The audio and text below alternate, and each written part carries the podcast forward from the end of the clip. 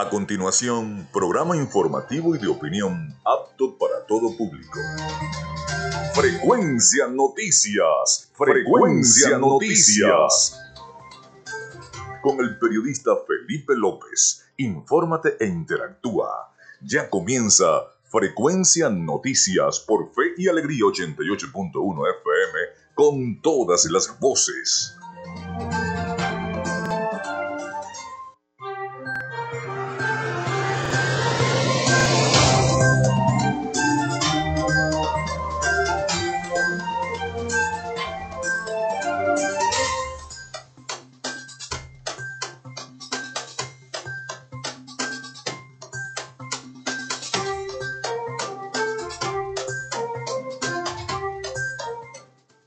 Amigos, muy buenos días, bienvenidos a Frecuencia Noticias. Les saluda Felipe López, mi certificado de locución 28108, mi número del Colegio Nacional de Periodistas el 10571 en la producción y Community Manager. Me acompaña la licenciada Joanna Barbosa, CNP 16911. En la dirección y producción general de Radio Fe y Alegría, la licenciada Iranía Costa.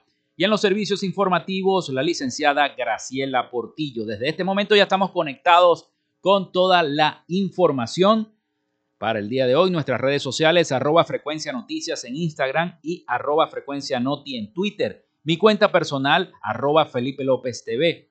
Llegamos también por las diferentes plataformas de streaming, el portal www.radiofeyalegrianoticias.com y también pueden descargar la aplicación de la estación para sus teléfonos móvil o tablets.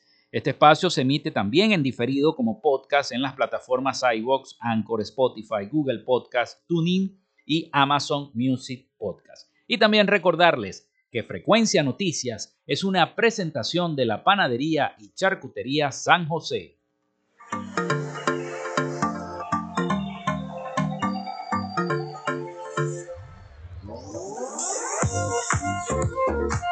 Si estás buscando el mejor pan de la ciudad para tu hogar o piensas en un emprendimiento de comida rápida y necesitas el pan de hamburguesa o perro caliente más sabroso de Maracaibo, en la panadería y charcutería San José te estamos esperando, con la mejor atención y el pan más caliente y delicioso. Tenemos para ti el pan francés, dulce, campesino, andino, el pan relleno de guayaba, las lambadas y las sabrosas quesadillas. También tenemos pastelería Estamos ubicados en el sector panamericano, avenida 83 con calle 69, finalizando la tercera etapa de la urbanización La Victoria. Para pedidos, comunícate al 0414-658-2768. Panadería y Charcutería San José, el mejor pan de Maracaibo. Y lo hacemos también en una presentación de la gente de Oasis Car Wash Multiservicios. Mantén tu carro limpio y pulido. Solo en Oasis Car Wash Multiservicios tenemos profesionales trabajando para ti en lavado de chasis, lavado de motor, engrase por punto, gamuza normal, gamuza especial más encerada y porcelana, tapicería, ducha grafitada y fórmula marina. ¿Qué esperas? Arranca a visitarlos en la avenida 5 principal de San Francisco, al lado de Pollos Arturos, diagonal a la estación de servicio El Bebedero. Te atendemos de lunes a jueves de 8 a.m. a 4 p.m. y viernes y sábados hasta las 6 de la tarde. Reserva tu cita al 0414-169-8422. En Oasis Car Wash, tu vehículo queda como nuevo.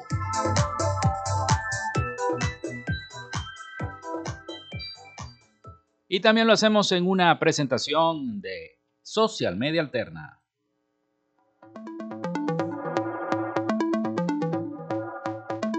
Gracias a la gente de Social Media Alterna hacemos posible la interacción tecnológica en redes. Si estás buscando quien te brinde asesoría o lleve las redes sociales de tu empresa o negocio, es momento de hacer el contacto con Social Media Alterna. Diseño de logos profesionales, Community Manager, diseño y administración de páginas web, podcast y radio online.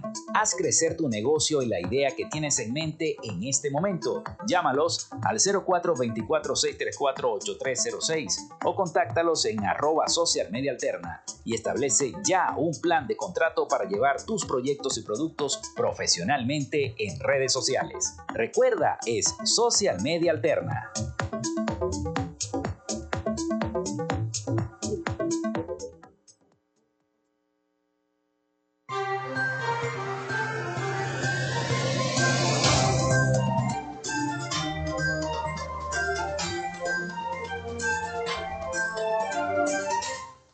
Muchísimas gracias a todos nuestros anunciantes y patrocinantes, en especial a la panadería y charcutería San José, porque para el Día de las Madres tiene tremenda promoción y no la pueden desaprovechar. Haz tu pedido ya y regálale a tu mamá una torta que es exquisita, una de las mejores tortas que he probado yo en mi vida, brazo gitano.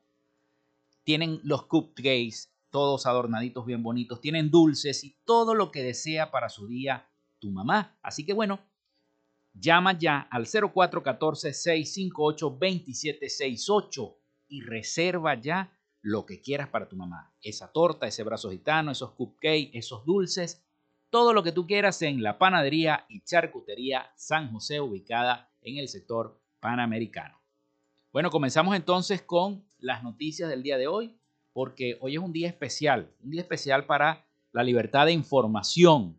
Hoy es 3 de mayo, martes 3 de mayo, y es Día Mundial de la Libertad de Prensa. Es algo muy importante para nosotros los periodistas, este Día Mundial de la Libertad de Prensa, pero también un 3 de mayo se funda Santa Cruz, es la primera ciudad fundada en Venezuela, y eso fue en el año 1502. Nace José de la Cruz Carrillo en 1788, militar venezolano. Se genera el combate de Valencia en 1812.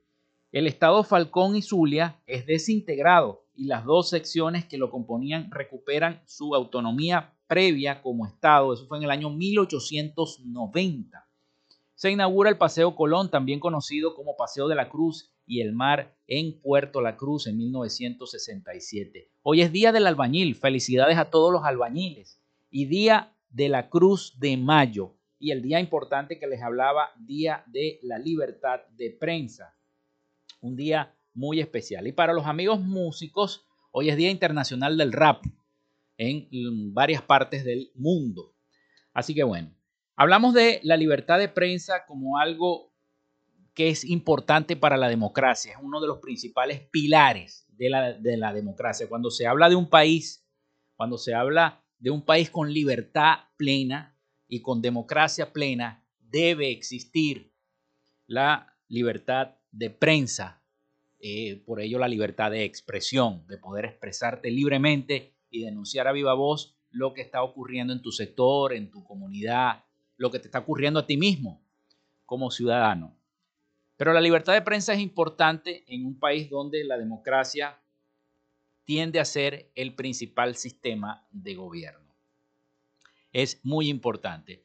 Hoy en día hay muchos, muchos países que lamentablemente no, no cuentan con esa libertad plena de expresión, una libertad que también se mide y la pandemia del COVID-19 obligó al mundo a implementar cambios para ampliar la comunicación a través de la tecnología, en una situación de la que no escapan los medios de comunicación aquí en Venezuela, que se esfuerzan para sobrevivir ante la crisis y la persecución. Escuchemos entonces este especial que nos tienen preparados nuestros eh, amigos de La Voz de América sobre la libertad de prensa este 3 de mayo.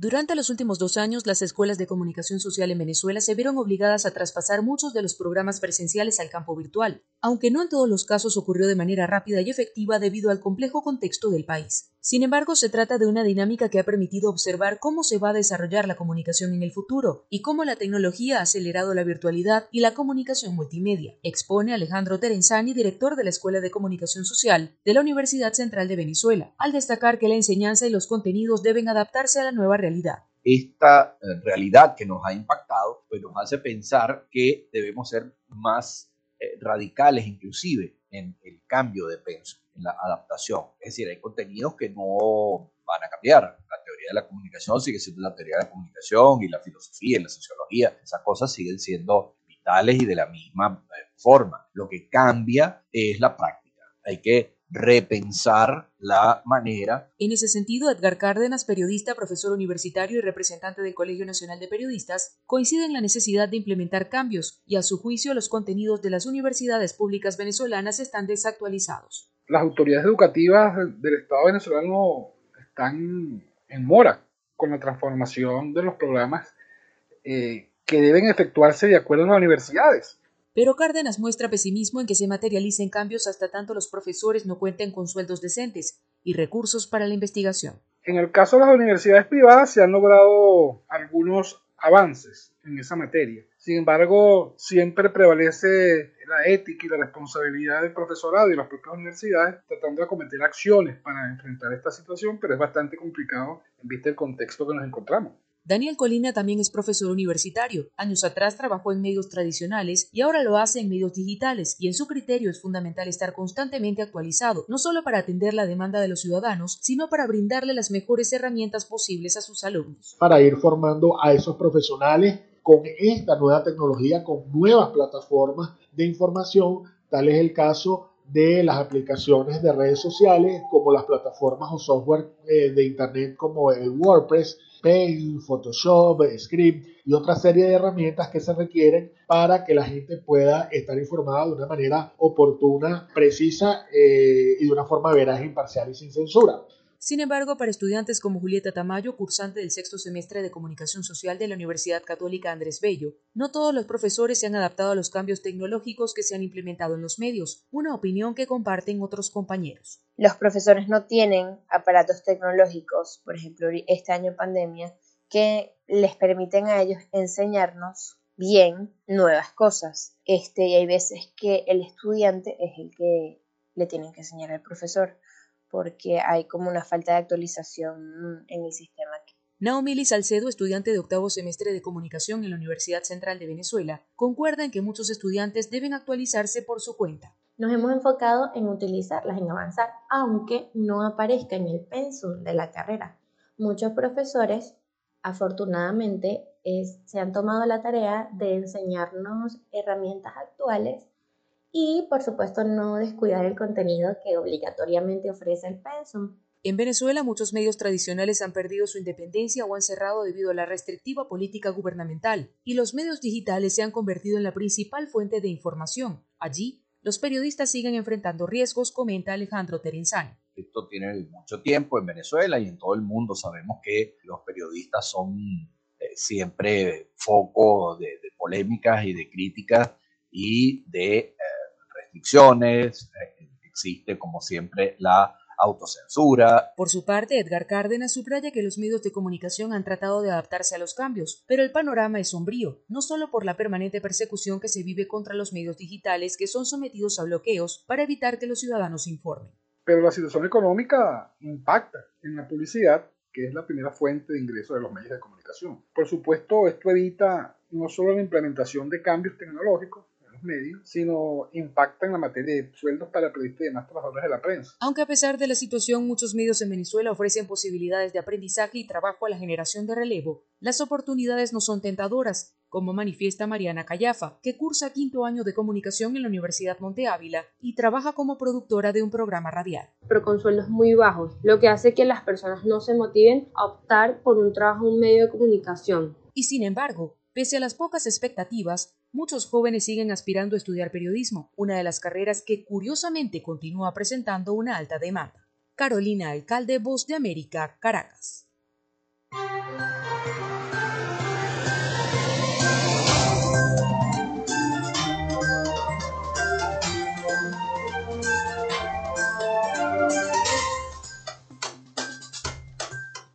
Bueno, son las 11 y 16 minutos de la mañana acá en Frecuencia Noticias. Nosotros hacemos la pausa y ya regresamos con nuestra invitada de hoy, nada más y nada menos que la presidenta del Consejo Legislativo del Estado Zulia. Ya venimos.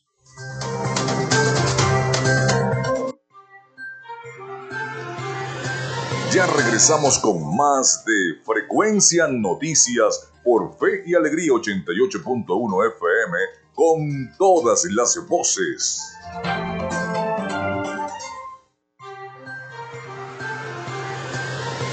Estás en sintonía de Frecuencia Noticias por Fe y Alegría 88.1 FM con todas las voces.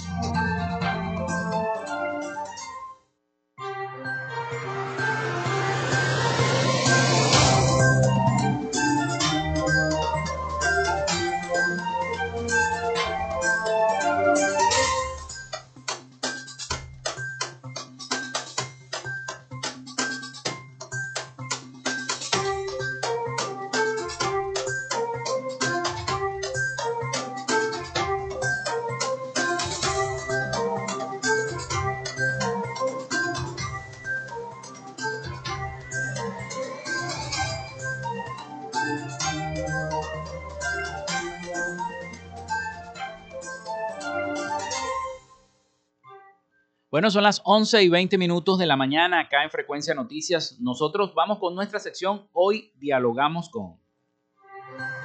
En Frecuencia Noticias, hoy dialogamos con... Dialogamos con la doctora Iraida Villasmil, presidenta del Consejo Legislativo del Estado Zulia, quien nos visita hoy acá en Frecuencia Noticias. Bienvenida, doctora. ¿Cómo está? ¿Cómo se siente? Bueno, imagínate cómo estoy, que de verdad, qué alegría me da verte nuevamente. O sea, uno se va encontrando en medio de toda esta eh, estas carreras, estas realidades con tantas caras conocidas, con tanta gente que, bueno, que confió en un proyecto de tantos años que hemos estado en la calle trajinando y soñando, pues por, por el, la Venezuela que esperamos todo y aspiramos todo, pero sobre todo por ese Zulia que nos merecemos. Muchas horas de, de oscuridad, de tristeza, de llamadas, Iraida, ¿tú qué opinas? ¿Qué pasa? Yo le veo ahora la cara, ¿no? Estamos todos muy bien, entre paréntesis, no se nos ven los años. Miraida, bueno, ha revolucionado el Consejo Legislativo del Estado Zulia. Ha tenido aquí legisladores y han alabado la propuesta que hacen precisamente cada uno, tanto de ambos bloques, tanto los legisladores oficialistas como los legisladores de la oposición. Pero ahorita hay una circunstancia especial y quiero enfocarme también en eso eh, con todas las inundaciones que se han generado en el sur del lago de Maracaibo, hemos visto al gobernador del estado Zulia, hemos visto a los alcaldes trabajando y hemos visto a los legisladores del CLES, que son legisladores que... Eh, todo terreno. Todo terreno. Legisladores todo terreno. Mira, primero que nada necesito decirte que el propósito de la presidenta del Consejo Legislativo, de Josefina Villamil, cuando me juramenté eh, muchas noches había conversado con el gobernador previamente y él estaba muy claro, cuando inclusive arrancamos la campaña de la esperanza, que hay que recordar, eh, cada paso que dábamos, cada, cada momento que avanzábamos, las redes nos destruían, nos criticaban, no, no, no, no entendía la magnitud de la responsabilidad histórica que teníamos, no solamente por un tema de rescate del Estado, que era lo que discutíamos con compañeros en las nacionales, este, que era muy fácil decir, vamos, no vamos. Aquí no había otra opción, sobre todo porque mm, al Zulia le habían caído las tres pandemias juntas. La pandemia de la pandemia normal del mundo, pero primero empezó la pandemia eléctrica. Hay que ver lo que vivió el Zulia con ese apagón. Bueno, todavía lo seguimos viviendo. Y un gobernador en ese entonces, Omar Prieto, Prieto, que en vez de estar en el tema de la solidaridad, sabemos todo lo que pasó. Después no vino la pandemia mundial, que es la verdadera pandemia, que acaba, digamos, por terminar un ciclo y abre, otro, porque estamos en un mundo posmoderno y todo eso tiene que ver con el tema de la pandemia. Y número tres, pues la pandemia más importante, que era la de Omar Prieto. El Zulia tuvo tres pandemias.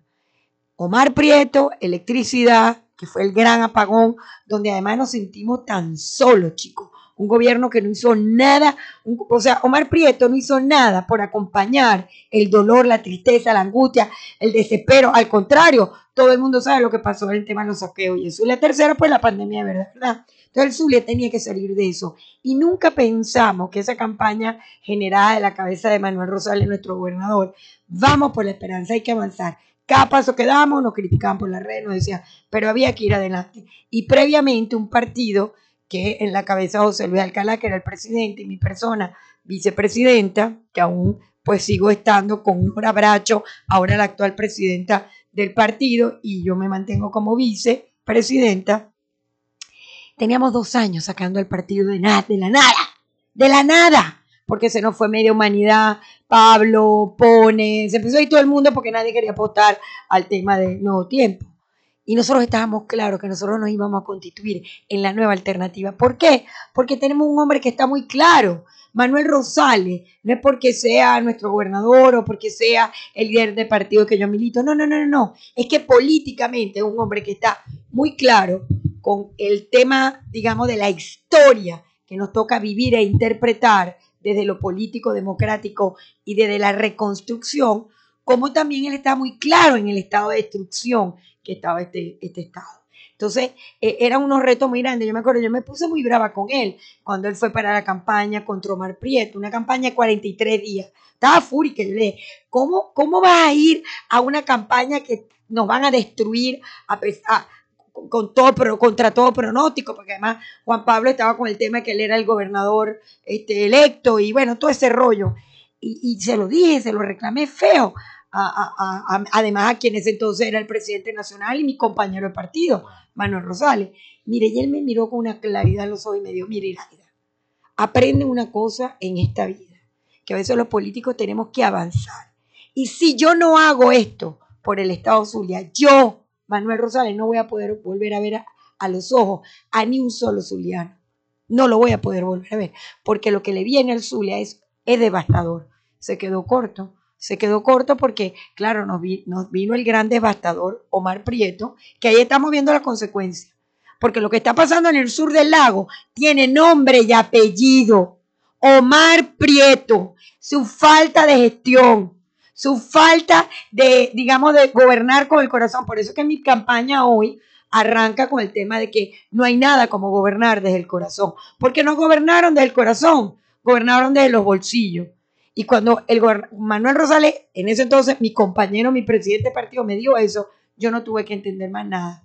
A tal punto que habiendo perdido, entendí que era nuestra oportunidad política y salimos a reconstruir todo un partido de la nada también muy golpeado. Y se hizo el primer encuentro que fue justamente donde se escogieron las autoridades y es la primera vez que entra José Luis Alcalá como presidente y la primera vez que entra Iraida Josefina Villamil como vice, junto con Caldera como vice, segundo vicepresidente, entró también varios otros que ya después cambiaron por Zulay, que realmente ha sido el arquitecto de todo el tema organizativo, Zulay Medina, y nuestro secretario estrella, que ha sido este Carlos Armijo, que ya no lo es porque está acá, es el subsecretario regional, y eh, Mervin Bracho, un sabedor del tema electoral como secretario electoral. Hicimos un equipo de primera línea que no nos detuvimos, sabíamos para dónde íbamos, porque el, el tema era rescatar el Zulia, fuese como fuese, costar, así no tuviéramos que pelear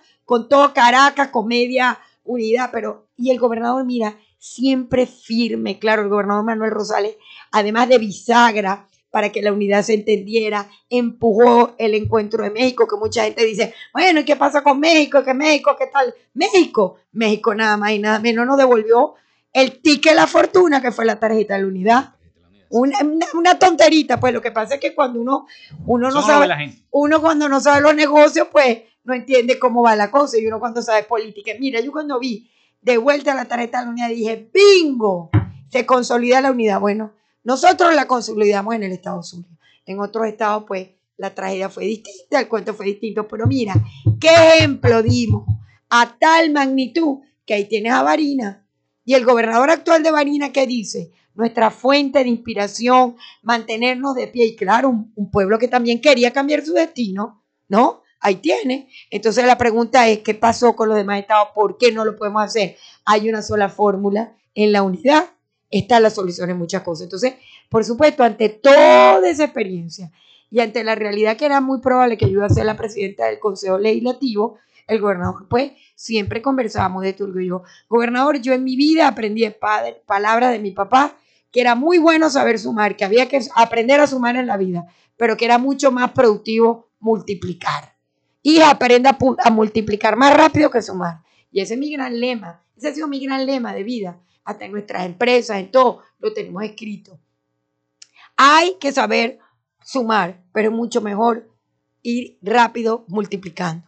Y ese es el mensaje. Yo entré a un consejo legislativo donde he encontrado unos legisladores, muchos de nosotros, pues sin experiencia, porque es la primera vez que estamos en estos cargos y digamos con una juventud, y por eso que digo que son unos legisladores de todo terreno, porque bueno, han aceptado el reto de esta presidenta y van para donde vamos moviendo las agujas, ¿no? Y no nos detenemos. Y además de eso me he conseguido un equipo extraordinario de eh, políticos del, digamos, de la fracción del pueblo de la patria, extraordinarios también, porque independientemente de sus toldas políticas y de lo que han estado ahí con nosotros, cuando llegaba cada crédito les explicábamos, mira, esto se necesita para la escuela, para tal. Y bueno, llevamos nueve créditos aprobados por unanimidad. Claro que todo el mundo dice que, que estoy revolucionando porque eso no se había visto. Y las tres leyes que hemos aprobado las hemos aprobado juntos en unanimidad, porque ellos también están claros que más allá de nuestros temas políticos hay una realidad de devastación y ellos tienen tanta necesidad de buscar soluciones como nosotros. Mira, vernos unidos en esta campaña algo maravilloso, cada uno con su tola. Este, pero tuviste ahí a Alexander Villamil con nosotros, el PPT, ya que fue Alexander a convalidar todas las cosas que se venían diciendo, pero previamente había ido Libe González, que, que además Libe es la diputada que sale por todos, por varios de esos municipios, no por todos, pero le toca unos cuantos de esos.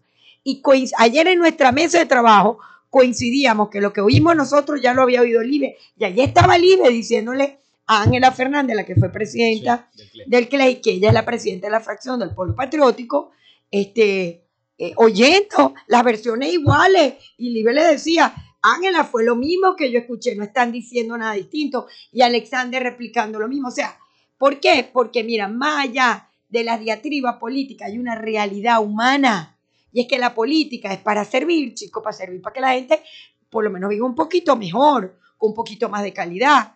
Yo me imagino que está en la cabeza de eh, Prieto y de Casanova, los grandes destructores, Exterminator, tú sabes que yo llamaba a, Omar Prieto Exterminator y a Willy Casanova eh, este, el Terminador. O sea, los dos eran un, par de Exterminator. Tú sabes que eso tiene un nombre de muñequito. ¿Qué pensarán que nosotros que no tenemos cuatro meses, porque esa es la verdad, cuatro meses en gestión? Porque el gobernador empezó a gestionar fuerte después que yo me juramenté. Y yo me juramenté el 5 de enero, entre entrega y tal y tal. Yo vine a firmar el acta el 20 de enero. Y el gobernador tenía que ir gobernando alguna cosa, pero yo, en el que es que se le firman los créditos y todo. ¿Y cuánto tenemos en verdad?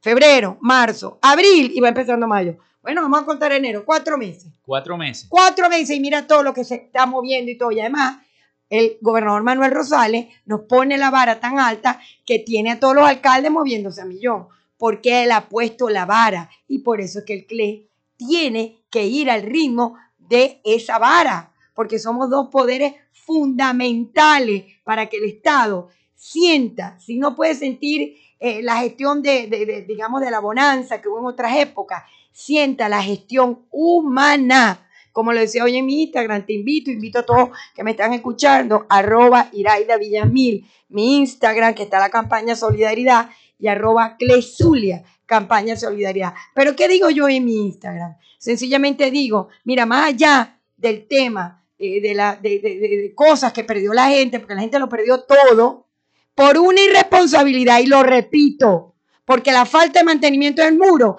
que lo explique el Omar Prieto, cómo con ese poco de reales que recibía, ah, y no pudo hacerle mantenimiento a ese muro.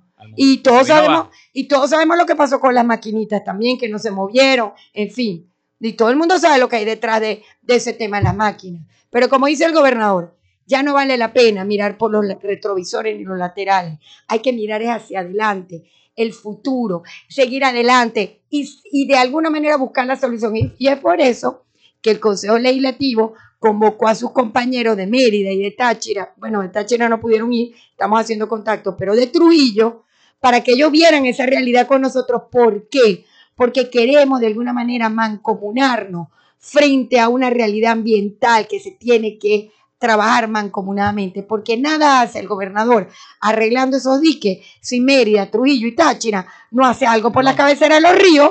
Entonces lo que queremos es ir a una mancomunidad, que es en el trabajo que estamos políticos, convencer a los gobernadores también de esos estados, que es importante que se unan todos, porque el Ministerio del Ambiente tampoco hizo nada, y si hubiera habido una mancomunidad del pasado, gobernadores trabajando en la de, el destale de los ríos, qué sé yo, tantas cosas.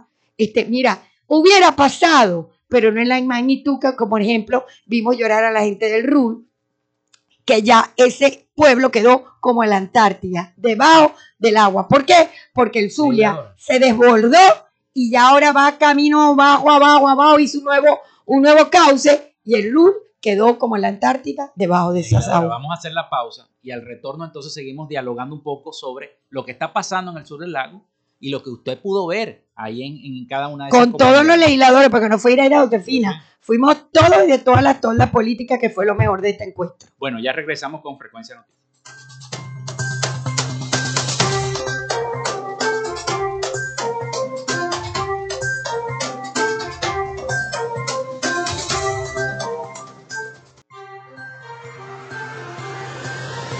Estás en sintonía de Frecuencia Noticias por Fe y Alegría 88.1 FM con todas las voces.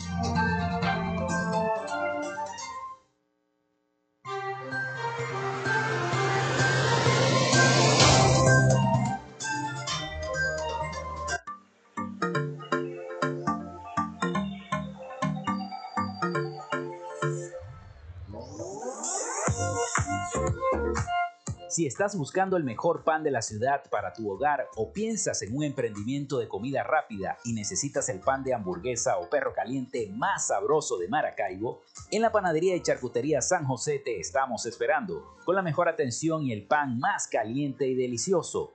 Tenemos para ti el pan francés, dulce, campesino, andino, el pan relleno de guayaba, las lambadas y las sabrosas quesadillas. También tenemos pastelería Estamos ubicados en el sector panamericano, avenida 83 con calle 69, finalizando la tercera etapa de la urbanización La Victoria. Para pedidos, comunícate al 0414-658-2768. Panadería y Charcutería San José, el mejor pan de Maracaibo.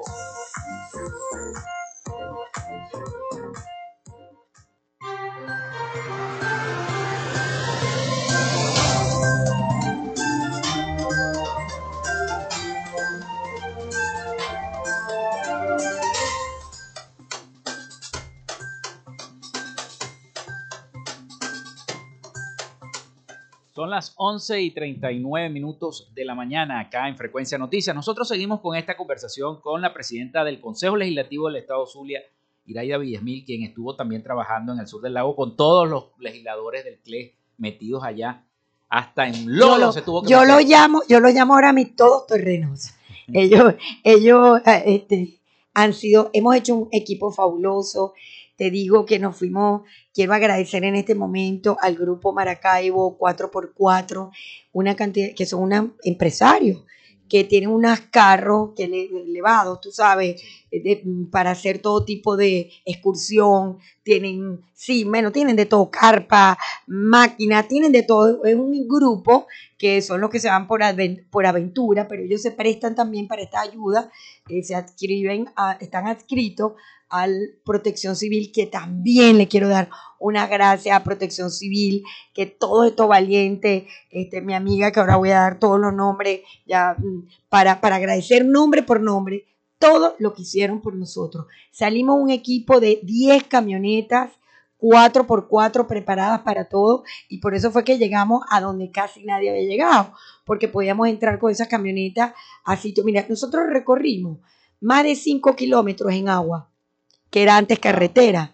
Ahí lo ven en mi Instagram. O sea que la pérdida en producción es grande. No, no, no, pero no viste. Por eso era que yo te quería mostrar, te lo voy a mostrar en silencio, porque a nosotros nos hacen llegar algunos videos de ganado. Pero bueno, podemos describirle a la gente que nos Bueno, escuchando que fue el, el famoso video de lo, del ganado eh, ahogándose, pasando por ahí, pero es que además lo que nosotros vimos más allá de lo que fue eso, la destrucción platanera, la destrucción de Auyama, la, vimos a los propios productores sacando Auyama, Auyama, llenando camiones y camiones, porque, bueno, porque van a perder la producción prácticamente todo el año, entre Auyama, yuca, plátano, aguacate, también me dijeron de otro que no me acuerdo ahorita, allá se produce mucho la mata de onoto, este, bueno, eh, sobre todo ver los, los platanales, y, y eso es lo que más, lo que uno dice, bueno, gracias a Dios fue así, porque el, el río Zulia, que hace un nuevo, un nuevo, eh, un nuevo, como cauce, Cauce. lo que se está llevando es esplanadas, ¿no?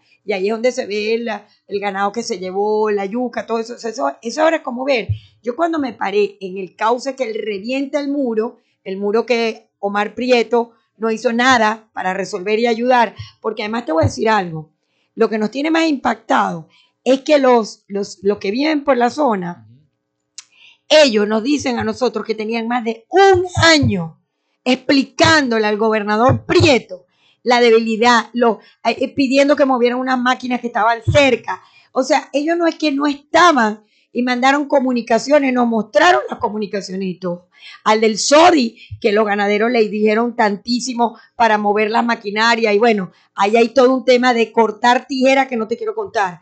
Y lo mismo, los mismos lugareños del sitio, ahí estaba un productor que estaba al lado del río Zulia y él nos dio unas declaraciones que ahí están, te las podemos pasar para que los tengas para tu noticiario y diciendo cómo él tenía más de ocho meses alertando y diciendo, y él es el primero que se da cuenta que empieza un huequito en el muro. Él me decía, doctora, un huequito, un huequito que empezó como a las dos de la mañana y yo vine con la linterna y, y quise alertar, pero imagínense, allá no hay internet allá no hay señal, allá no hay periodista. ¿A quién? Claro, el pobre alcalde nuestro, Johnny González, que es un todoterreno. Yo le quiero enviar un fuerte abrazo, él y a todo su equipo de esa alcaldía de Sucre, que mira, qué valientes son. Se van a las 12, una de la mañana, dos, cruzan caños llenos de serpientes y todo con tal de llevar rama, palo, madera, lo que sea, para tapar digamos, artesanalmente los huecos que se les están haciendo a los muros. ¿Qué te parece? Y este muchacho me dice, eso empezó a las 2. A las 9 ya habían tres huequitos. Pegábamos gritos, tratábamos de buscar. Bueno, por supuesto. Se cayó. o sea, ya en la tarde cae la fuerte lluvia y rebasó el muro y ya un muro debilitado. Él me contó, la última vez que yo conté antes que se partiera, tenía ocho huequitos, huecos. O sea, me decía, eran huecos así, ocho. Y el que dejamos aquí para que vila, ahora me dijo, no, ya no son ocho, ya vienen como diez, se están abriendo más grandes. Claro, se empezaron a abrir los boquetes y en menos de siete horas, con la lluvia, rebasó y se rompió el muro. Ahora, ¿qué pasó ahí? Que el río Zulia, que hacía el cruce ahí, perdió el, cauce y ahora está desbocado hacia abajo. ¿Y qué quiere decir hacia abajo? Que va llevándose todo su paso y fíjate que ayer nos dieron que ya estaba entrando agua a encontrado. O sea, que esto puede llegar a Santa Cruz, a, Santa Bárbara, uno lo sabe. Entonces, claro, el gobernador está instalado allá para justamente, y eso ha sido lo bueno, que es lo que hay que resaltar, que el gobierno nacional ha entendido, y fíjate que el presidente envió rápidamente un primer crédito, nosotros no nos movimos hasta que lo aprobamos. Aprobamos eso y salimos todos corriendo en las camionetas. O sea, que sí se ha sentido que ha habido de parte del gobierno nacional y del gobierno regional, o sea, de nuestro gobernador, una comunicación. Y sí se ve que está el gobernador levantando teléfono y se lo están atendiendo para, para, para frasear un poco la realidad. Y el propio gobernador nos contó ayer que, que nos, nos, conseguimos todos en Colón, porque él iba por un lado y el Consejo Legislativo iba por el otro. Obvio, un poco también para ir en dos brazos distintos, además para verificar lo que se estaba donando, lo que estaba enviando el gobernador Manuel Rosales, todas estas cosas, lo que llevamos nosotros, que llevamos de todo en esas camionetas. Este, por cierto que hay un cuento muy bello porque llevábamos de todo y de repente se nos ocurrió una panadería, un señor que nos brindó pan porque nos agarraba la noche, nos comíamos, almuerzo, entonces le yo le digo, ¿tiene chupete? Entonces me dice Otto Piñero y todo el mundo, compremos chupete, Irene, que eso es lo que no tenemos, dulce para los niños. Y es lo que yo digo en mi, en mi video de hoy, en ese gesto de solidaridad. Chicos, la alegría de esos muchachitos tan bellos que saben que lo han perdido todo con una chupeta y con un dulce. Entonces estoy haciendo la campaña de las chupetas porque si hay alguien que le tenemos que cambiar el rostro a los niños, que además, además son tan inocentes, no tienen la capacidad, pero bueno, eh, de eso se trataba, de ir, esa es la campaña que está hoy en mi Instagram, que este, si tú me permites, eh, es un voice, es un voice que sencillamente lo que dice es parte de la, de la realidad de lo que estamos compartiendo unos y otros ante una dura situación, ¿no? Esto, ves. ¿Cómo está el internet? Cuando uno está con la gente que más lo necesita, es cuando uno entiende que no hay nada más importante que gobernar con el corazón. El esfuerzo que ha hecho tanto la gobernación del Estado Zulia como todo y cada uno de los legisladores ante las trágicas horas de estas lluvias que han afectado tanto nuestros sectores del sur del lago, no nos podíamos quedar atrás porque más allá de poderles devolver todos esos bienes materiales, todo lo que han perdido, es tener un contacto humano y decirles, ¿saben algo? Estamos con ustedes. Oírlos nos hicieron reír, nos contaron sus cosas, los, nos pasaron a sus niños. Era sencillamente la necesidad de abrazarnos unos con otros y decir, estamos con ustedes. Hoy el Zulia le recuerda a tantos zulianos que tienen un corazón generoso que hay que seguir adelante y seguir buscando cosas para estos hermanos nuestros que están viviendo esta dura dificultad. Por ejemplo, les puedo decir que a los niños les encantan las chupetas y lo dulce.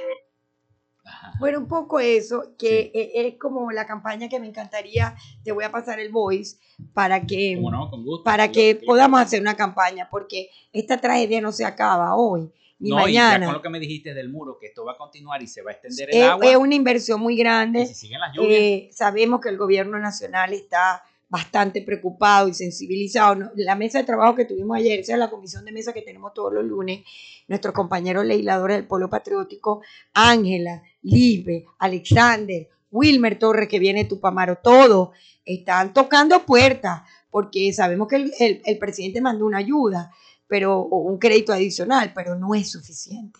Y el trabajo que hay que hacer allá es de gran Ya. calado, de gran calado. Vamos a hacer la pausa y al retorno, bueno, seguimos hablando del tema, pero quiero también que me enfatices un poquito acerca de las leyes para este año y de lo que está trabajando también. Chacho, ya hemos aprobado tres. Hicimos un convenio interinstitucional que no pudiste ir, por cierto, me la debéis. Ya venimos con Frecuencia Noticias.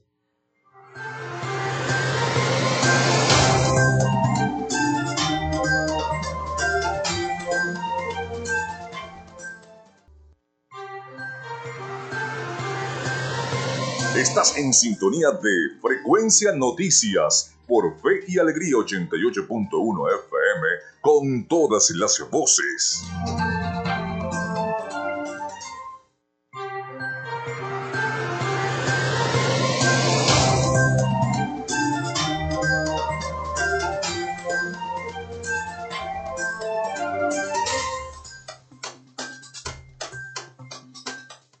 Son las 11 y 51 minutos de la mañana. Nosotros seguimos con esta charla, este diálogo que tenemos con la presidenta del Consejo Legislativo del Estado Zulia sobre lo que ocurrió con las inundaciones en el sur del lago de Maracaibo y todo lo que ha venido haciendo el CLES, los diversos legisladores de nuestro Estado Zulia.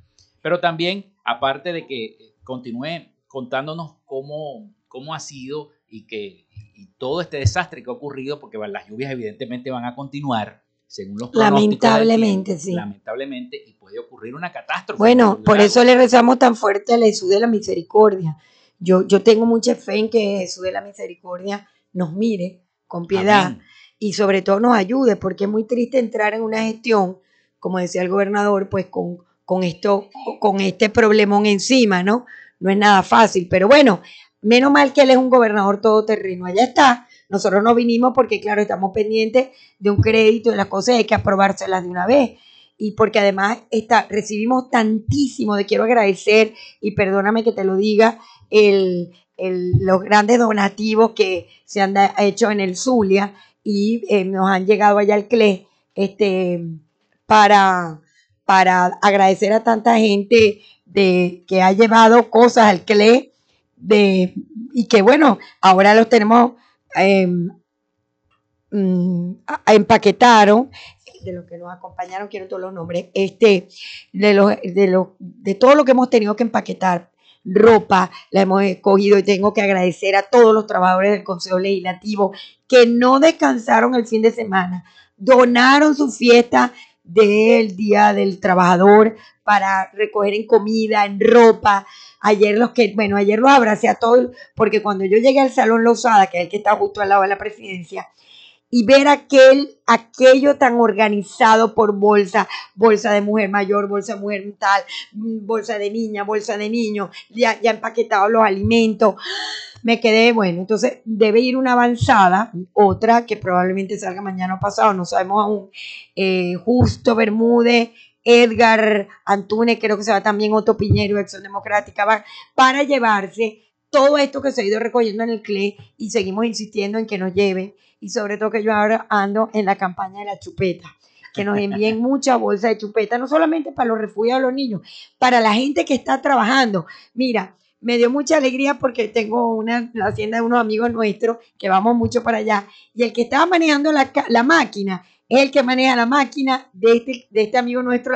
Se tiró de la máquina a abrazarme. Señor Iraide, yo no podía creer que lo estaba viendo ahí porque un hombre que sabe manejar la máquina, ah, porque eso fue otro problema también, eh, tuvimos, eh, nos explicaron que el del SODI como que le prestó la máquina a alguien, a un no sé a quién, y esas máquinas son muy delicadas, pusieron a manejar a otra gente y dañaron la máquina y no tenían los motores. Entonces, bueno, verlo a él ahí echando el pichón, entonces me dio, cuando me digo yo, mi amor, ¿y qué hace aquí? Está bueno en esto y aquí colaborando y tal este, sin comer y tal. Y llevamos una chupeta en el bolsillo. Y yo, Dios mío, ¿sabe lo que me alegra esta chupeta? Claro, dulce, porque hay gente que está trabajando, oye, con una exigencia corporal única. Mira, a mí me conmovió mucho el relato, porque ya cuando nosotros atravesamos el caño para llegar al, hijo, al, al, a la Riviera del Tucaní, porque para llegar a la Riviera del Tucaní, prácticamente tuvimos con toda esa Ranch Rover de ese equipo maravilloso Maracaibo 4x4 a quien les envió a todos un beso, pero enorme, el panadero, Roberto, Ender, bueno, son todos unos empresarios que se pierden de vista y que además ayudaron y por eso fue que pudimos llegar a esos sitios. Nosotros estuvimos caminando un caño, un entre barro, lodo, hace como una hora para llegar a la orilla del Cutucaní para ver la ruptura ahí. Esa ruptura de ese pedacito de ahí del muro puede tapar los, los tres pueblos santos. San José, San Antonio y Santa María, San María, Santa María por eso se llaman los pueblos santos. San José ya estaba inundado, claro, volvió a bajar el agua, pero si llueve y el, y el huequito por donde viene el río Tucaní con fuerza, se puede hundir los tres pueblos santos, los pueblos santos como se llama. Ojalá que eso nos pase. Ojalá. Entonces, son gente como, por ejemplo, lo que te voy a contar, que a la una, dos de la mañana atraviesan eso, que no piensan en las culebras, que no piensan en las... Hay unas ramas que tienen como unas pujitas muy finas que se te pegan al cuerpo. No piensan en nada de eso porque se van con palos, con ramas, con lo que consigan para tratar de tapar el hueco eso que está inundando los pueblos santos.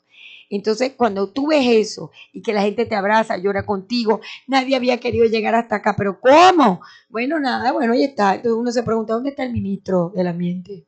¿Dónde está la gente que estaba antes? O sea, Qué fácil es ahora esconderse y no, no, no, no decir. Me han dicho, y eso ha sido lo bueno, y lo felicito, que se ha habido un, ha habido un gran despliegue militar en las primeras horas de la ruptura del, del muro, hay que reconocerlo, se movió el REDI, el SODI, rápidamente a, ayudar a desalojar porque esa gente había que sacarla de la casa. Yo no sé quiénes más me acompañaron de protección civil, que quiero dar su nombre, este, eh, Geomar Arteaga, este, no sé quién es más. Bueno, aquí tengo yo la jefe de prensa buscándome los nombres mal hechos. Eh, quiero darle las gracias a la gente de Protección Civil, que fue, fue si soy, con Luz Marina. Ahora me acordé de Luz Marina. Bueno, no tengo palabras. Se, nos pusimos en contacto con la gente de UNICEF. Ella personalmente se uno, no sé cuántas horas del UNICEF. Qué buen momento para darle las gracias a la directora de UNICEF porque nos, nos regaló pastillas potabilizadoras de agua para potabilizar más de 5 millones de litros de agua. Y eso es una gran ayuda porque este, el, el, agua viene con barro.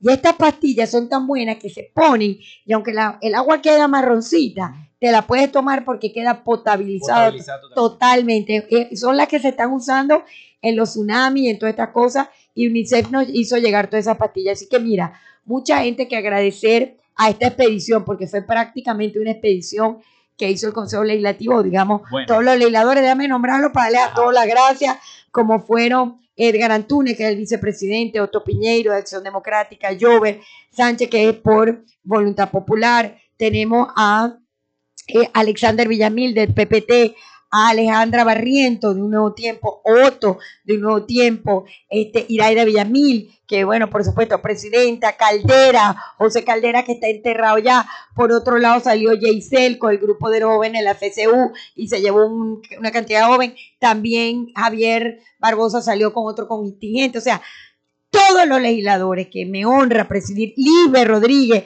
había estado dos días antes, este, Ángela tocando las puertas que tiene que tocar, eh, bueno, y los suplentes de algunos de esos, de esas regiones han estado todos y yo me siento honrada y lo tengo que decir de que todos y cada uno de los legisladores han hecho un trabajo, bueno, extraordinario. Me honra presidir un cuerpo legislativo donde hay seres humanos con un corazón puesto en los problemas de la gente y en sus soluciones. Y eso no tiene precio. Así que, bueno, mil gracias se nos acabó el tiempo.